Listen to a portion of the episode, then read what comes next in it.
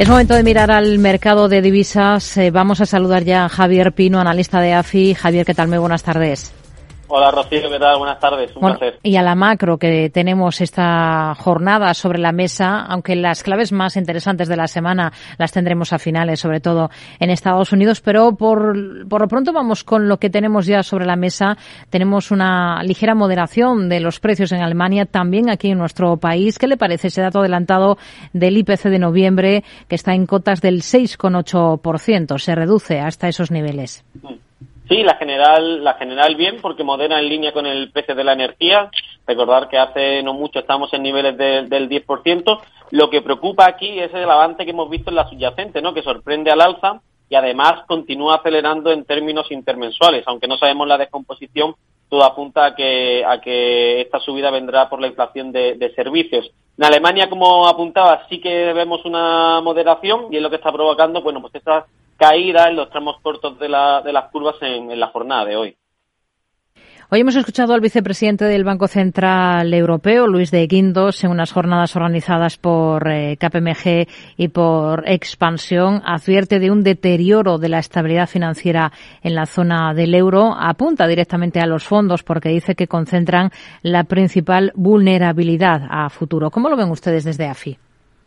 Pues aquí es cierto que a futuro hay un deterioro de la estabilidad financiera en el, en el, en el área euro. Por un lado tenemos el deterioro de las perspectivas macroeconómicas y por otro el fuerte tensionamiento de los tipos de interés que lleva consigo pues un endurecimiento de las condiciones de, financiación. De Guindo salude a los fondos de, inversión de alto riesgo ya que son los que concentran pues la mayor parte del apalancamiento. Es cierto que las compañías han hecho una gestión eficiente en el pasado alargando la vida media de sus deudas y se enfrentan a esa desaceleración con mayores niveles de efectivos que en otras ocasiones, pero desde AFI pensamos que eso solo retrasará el aumento de los, de los default corporativos y serán esos fondos de alto riesgo los que más puedan, puedan sufrir.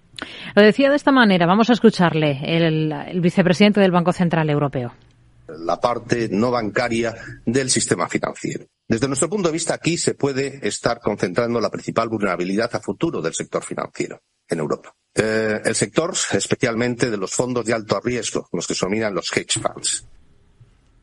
Vamos a mirar también a Japón. Allí tenemos referencias macro esta jornada, datos de paro en concreto. El índice de desempleo se mantiene en el 2,6% en el mes de octubre, después de la subida de una décima experimentada por el indicador en el mes anterior. Eh, ya que estamos en el país del yen, ¿qué cabe esperar? ¿Qué es lo que esperan ustedes a corto plazo?